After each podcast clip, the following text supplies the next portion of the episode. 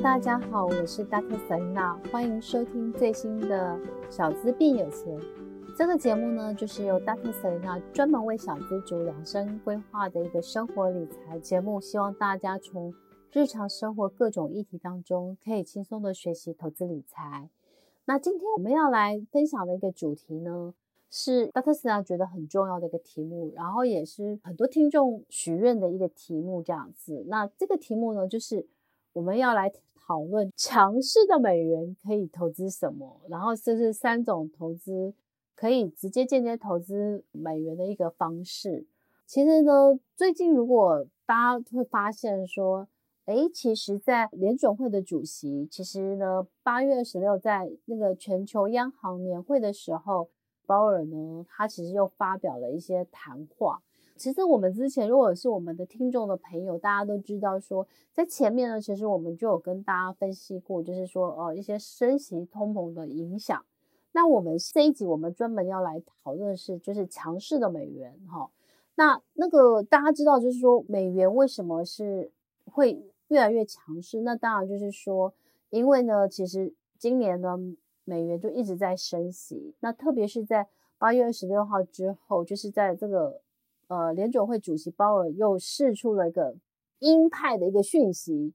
那他重申了九月再升息三码的可能，就是有其的一个适切性。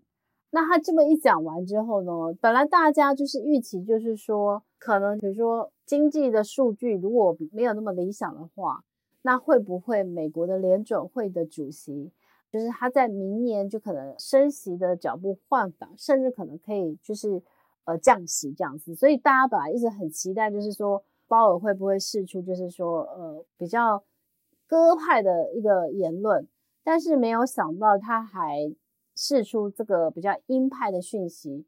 甚至呢他表示抑制通膨将为美国的家庭及商业带来的痛苦。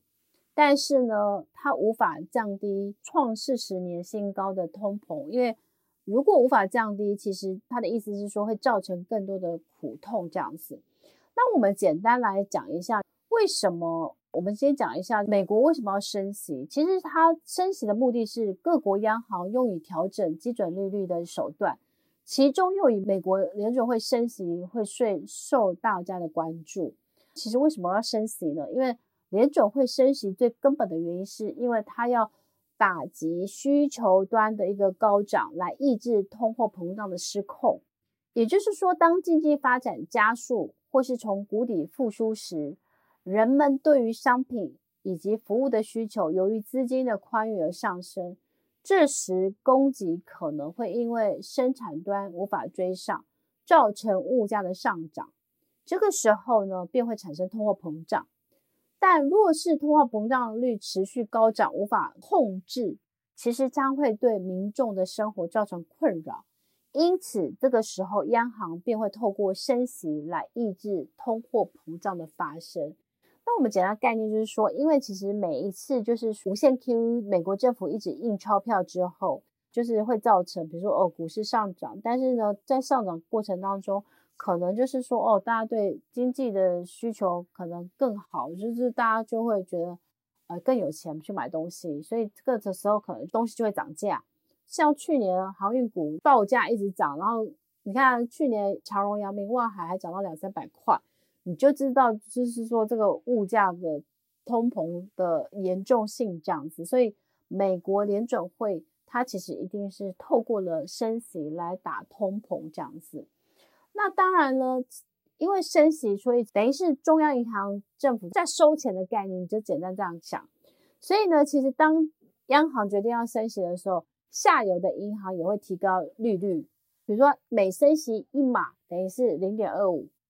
那民众放在银行的存款利率会提高。所以当这样子一直，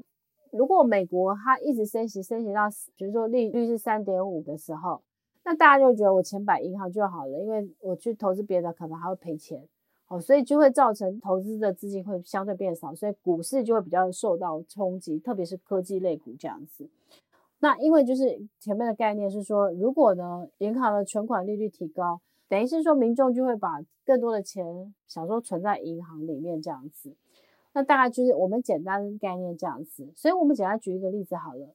如果当银行存款利率不到一趴的时候，那贷款利率不到两趴的时候，投资人甚至能够，他们可能会去银行借钱，然后呢去投资，比如说像有些人会去贷理财型房贷，也许他的利息可能一点八，可是他如果去投资台股，可能殖利率五趴，他可以赚到三趴这样子。好，但是反而反而如果他的当存款利率比如说大涨到三四趴，甚至到五趴以上的时候，那投资人就不太会去银行借钱。他们就会觉得说没没什么套利的空间这样子，所以呢，简简单我们讲一句，升息就是一种减少民众企业冒险的手段，同时也能降低市场资金过热产生的一些金融危机。所以，我们简单对这个升息是有个概念的。那我们再来看一下，下面我们要谈的就是一个美元指数。美元指数呢，呃，其实呢，应该是来看一下，就是说。当鲍尔讲完之后呢，美元指数就开始飙高了，飙高到一百零九点四八，然后呢，写下二十年的一个新高。所以呢，其实美元强势呢，也让其他国家的货币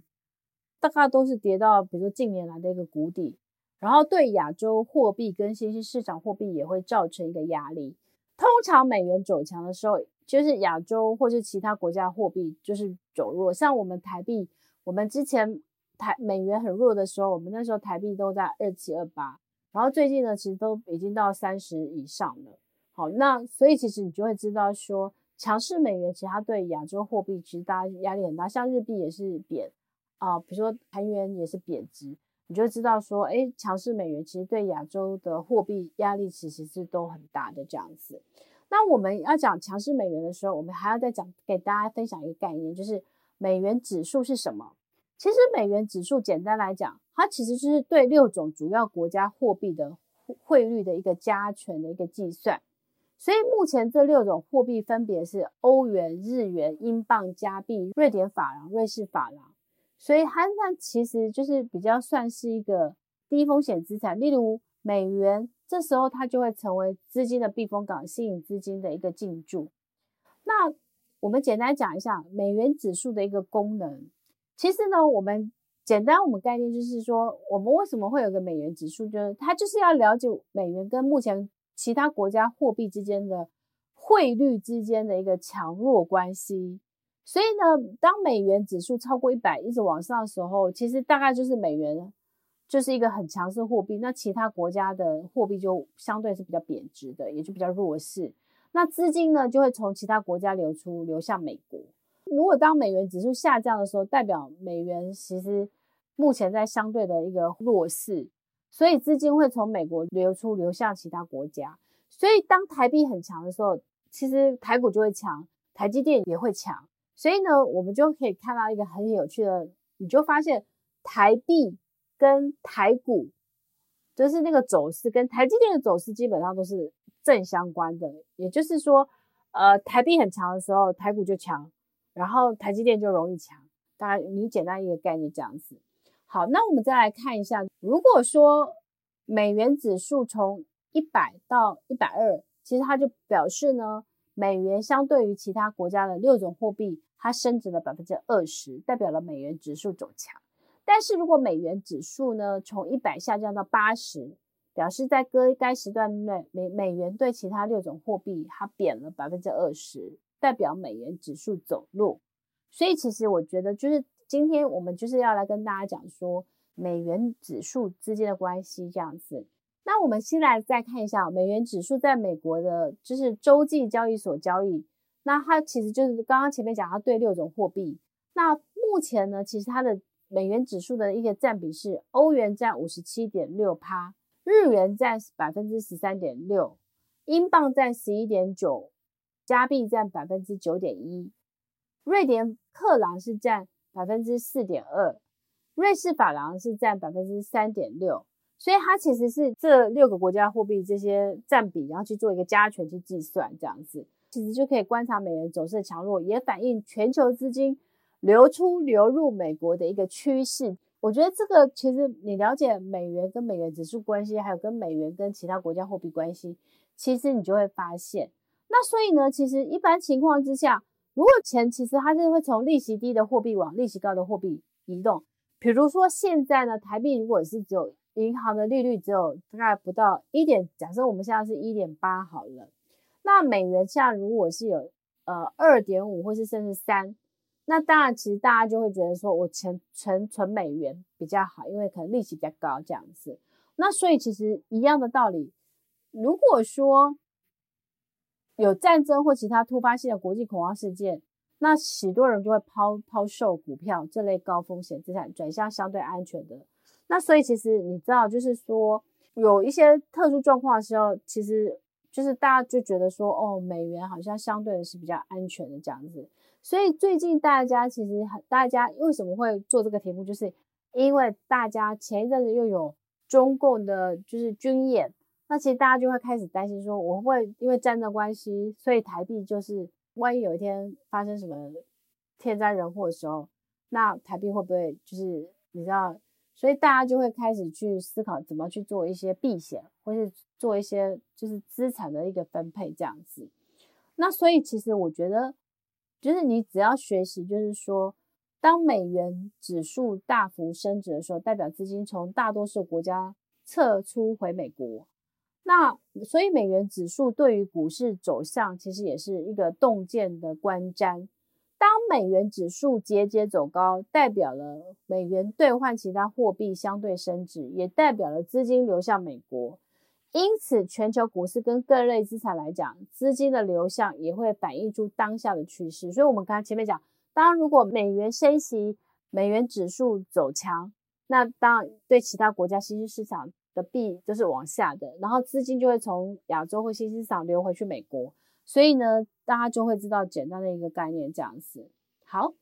那我们再看一下，那未来其实未来的话，美元指数有可能会再向一百一、一百一十一挺进，然后会是更多。那台币可能也会继续贬值，所以呢，美元指数虽然没有包括新兴市场，因为那六个货币里面都没有，但是呢，它其实是一个对台湾来讲是。对韩国来讲都是一个重要的指标，所以如果美元指数一直往上走，就代表新兴国家的货币一直在贬，也就代表钱一直流出去，那包含了股市、房地产什么都会跌。所以如果台湾的央行是没有努力升息，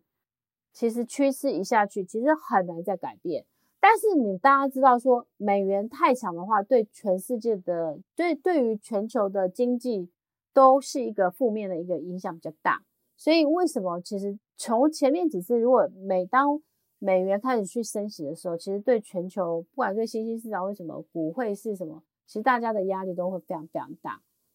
那我们再来看一下，就是说如果美元持续上升，那小资族要怎么办呢？就是说只要有利率往上，所有其实所有的金融资产其实是不是都不值得投资？你可以看一下，其实这美元一直在走强的时候。又升息的时候，其实像最冲击最大的这些股市里面，其实就是科技类股，其实受冲击最大。那虚拟货币其实也是受到非常非常大影响，因为其实就是高风险性的一些呃投资或资产，其实都是首当其冲会受到很大的冲击。但还好是因为我们在七月十二号的时候，国安基金宣布进场护护盘。所以目前相对我们比其他国家的跌幅可能来的再好一点点，好，所以这个是简单讲一下。但是其实我觉得外资不会演的是外资今年是一直在卖超卖超卖超。我们今年的台股其实是看内资去撑起了这个台股的一些市场，因为外资应该是卖台股应该超过一千亿了吧，所以呢就是一直都在每天都在卖卖，就是。卖多买少这样子，所以你可以看台积电啊，你只要看大型全值股，我们其实简单一个概念好了，只要是美元升息，美元指数往上升，然后台币一直贬值，那么其实台湾的大型全值股基本上压力都是非常非常大的，因为为什么呢？因为大型的这些龙头股或是大型的这些科技类股，不管是台积电啊、联电啊、联发科，他们的外资持股比例都是非常非常高的。所以，其实当外资决定要撤出往美国把钱汇回去美国的时候，其实呢，他们首当其冲的就是会把这些全值股当做提款机。哦，所以其实为什么这一段时间台股会跌，波动大。每一次就是在大跌途中，其实台积电也都是会受到很大修正，就是外资持有台积电比例大概其实超过七十几趴这样，所以其实这个压力就会很大。那我们再看一下哈，那如果说呃美元指数美元一直升的话，那如果小资想要去做美元的投资，我先简单讲一个概念好了。其实你要买债是买在什么时候呢？你其实如果你真的是要买美金的时候，你要反向。就是说，当美元在降息的时候，无限 Q 的时候，那时候大二七二八的时候，其实是你中长期布局美元很好的一个机会。好，那当时如果现在超过三十三十一了，其实我觉得它相对的都是一个比较没有那么漂亮的一个价位水准。所以我自己，其实我在去年，其实我有换到二十七块多，然后呢，所以我觉得其实二七二八块，也就是说二九二八元以下的。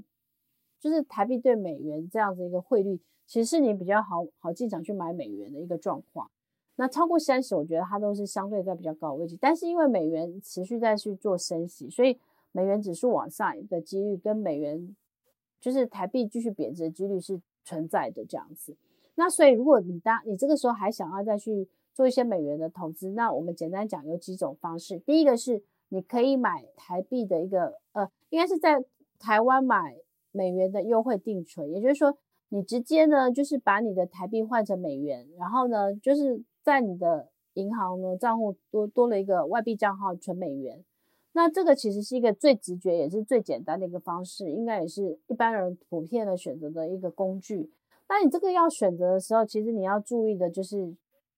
说一种方式就是你可以买美元的定存，然后等到美国未来开始降息之后，你再换回台币。那也是一种方式，但是当美元在降息的时候，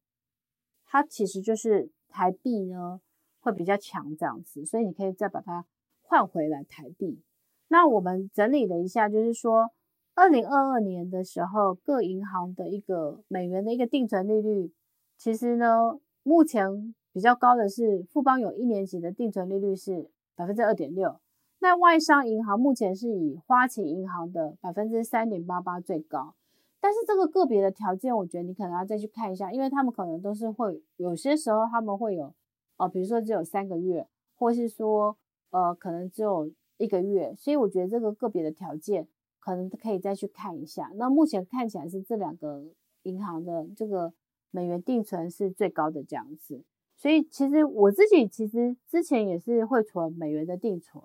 就是说，我会去找一个利率比较高的，然后呢，就是比如说我有，我随便啊，我有我有一百万的台币，把它换成美金，那我就是存一百万的台币换美金。但如果如果是三十的话，大概是三万多，我就把它存在呃，比如说一年期的或半年期的优惠利率这样子。好，那这个是一种方式，提供给大家做参考。那当然，其实网络买通常汇率会好一点，比你去现场。呃，换汇的时候，其实网络应该通常优惠比较多，所以大家可以注意一下这样子。但是我是觉得最好的方式就是说，你当你台币升值到二七二八块的时候，事实上是你最好的一个换汇的一个二七二八左右，其实是你最好台币换美金最好的一个方式。也就是说，你只要花二十七块钱去买，你就可以买到一个美元。但是如果台台币贬值，你可能要换三十一块钱才能买到一个美金。你简单概念就是这样，所以你一定是在台币升值的时候，你去买美金，然后然后你就去存。但是呢，因为那个时候你去换了以后，你去存美金的时候，利息是很低的，所以你你那个时候应该是可以去等它将来美元升值的时候，你可以去赚到汇率。但是你现在如果说是美元已经是升值了，然后你现在换到了美金，那你赚的就是利率。所以呢，当台币在升值的时候，你换到钱的时候，你会换到比较便宜的美金。那那时候你赚的就是，它将来美元升值的时候，你赚到的是一个汇率。但是呢，如果你现在去存的话，你就是赚利率这样子。所以这个其实简单，在做这个美元的时候，你简单有概念，就是当台币在升值的时候，就是台币二七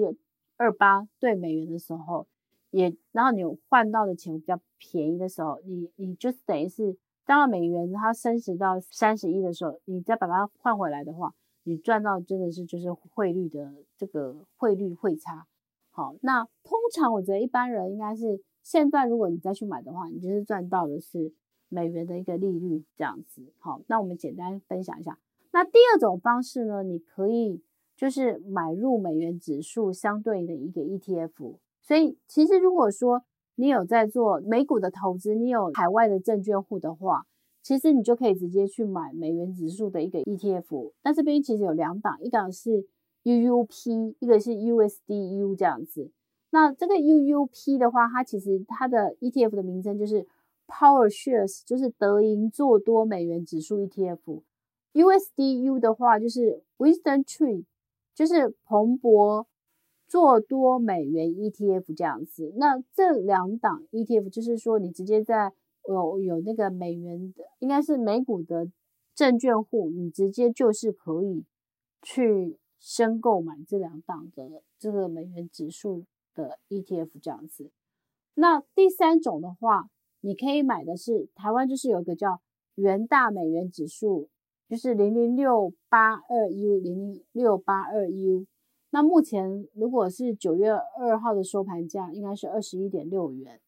那它其实就是正确的名字，应该是 ETF 的名称是元大标普美元 ER 指数期货 ETF。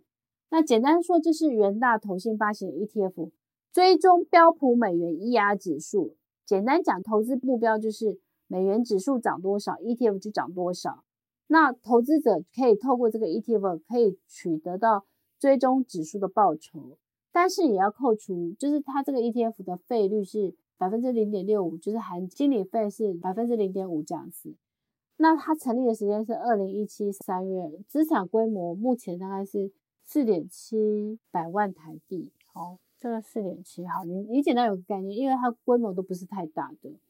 它这个成交量也不是很大的，就是。零零六八二 U 的话，其实平均成交量近五日的话，大概都是几百张。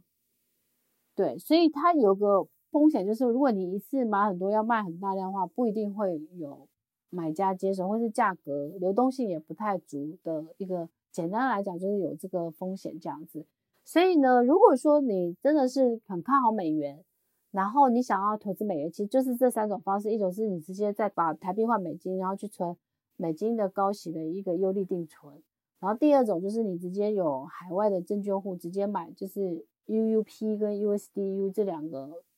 就是追踪美元指数的 ETF，然后第三个是你在国内直接买国内元大投信的一个元大美元指数零零六八二 U 这个 ETF 这样子。那这三种方式就是你看好美元，那你可以就是参考的一个投资方式这样子哦。但是我自己觉得啦，就是说，嗯、对一般小资者来讲，比较简单的方式当然是第一个跟第三，就是你直接把台币换成美金，然后去存优利定存。第三个就是说，你直接买元大这个零零六八二 U 这个元大的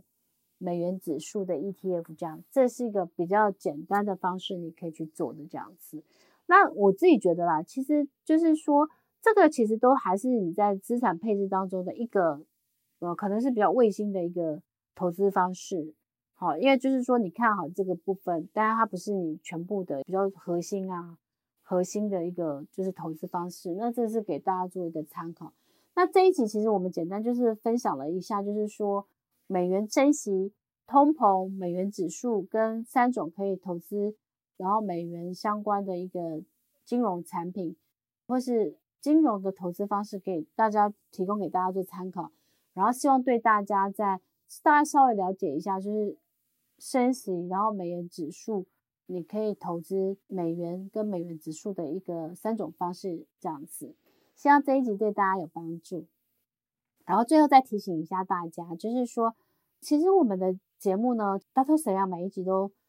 做得很认真用心。就是其实大家询问完以后，我其实就会再去收集相关的题目这样子。那因为其实之前每一集都是自己讲，其实有时候也会除了大家许愿之外，其实真的有时候想题目、想主题也是会花蛮多的心思的。所以其实，在九月之后，我们节目形态会稍微做一下一点改变。也就是说，除了 Dr. Selena 每一次分享之外，我们也会开始，因为有一些主题，也许 Dr. Selena 不是虽然懂，但是不是我我会希望是说我会有更专精的人来。所以从九月之后，我们会有小资买保险，啊、或是小资房地产，或是小资买美股这些，然后我就会请到我的好朋友，他们可能是比如说，呃，我下次少资买美股我会请到呃美股女神 Jenny 来去做分享，然后房产可能会请我的朋友邱爱丽来跟大家分享最近的房市的概括，呃，已经小资如何买保险，就是请到呃就是很厉害的保险的达人这样子。那希望呢，我们这些分享都主题分享都可以帮助大家在不同的投资议题当中，你可以更精进这样子。希望大家都很支持我们的节目，也给我们五颗星的一个评价。然后或是你可以分享给朋友，甚至是你可以许愿，就是说你想听 Dr. Selena 分享什么这样子。那都这个都是我们希望这个节目呢，可以带给大家的一些。些人生理财有点小小的注意，这样子。好，那最后我们再提醒一下大家，就是可以 download Selena 的那个六三一理财投资 APP，然后帮助大家去做好每每个月的财务管理，然后记账，以及就是定期定额的一些 ETF 的标的，其实在这上面都有很丰富的资讯，这样子。那目前呢，就是只要是我们小资变有钱的听众都可以免费 download，然后可以输入 Selena 就可以得到。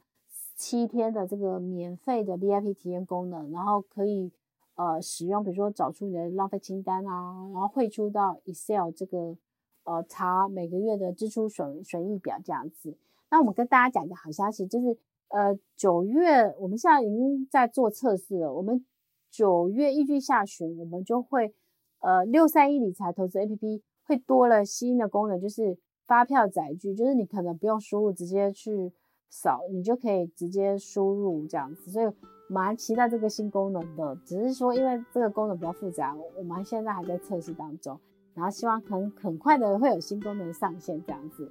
好了，那今天呢我们就分享到这边，然后谢谢大家，我们下次见了，拜拜。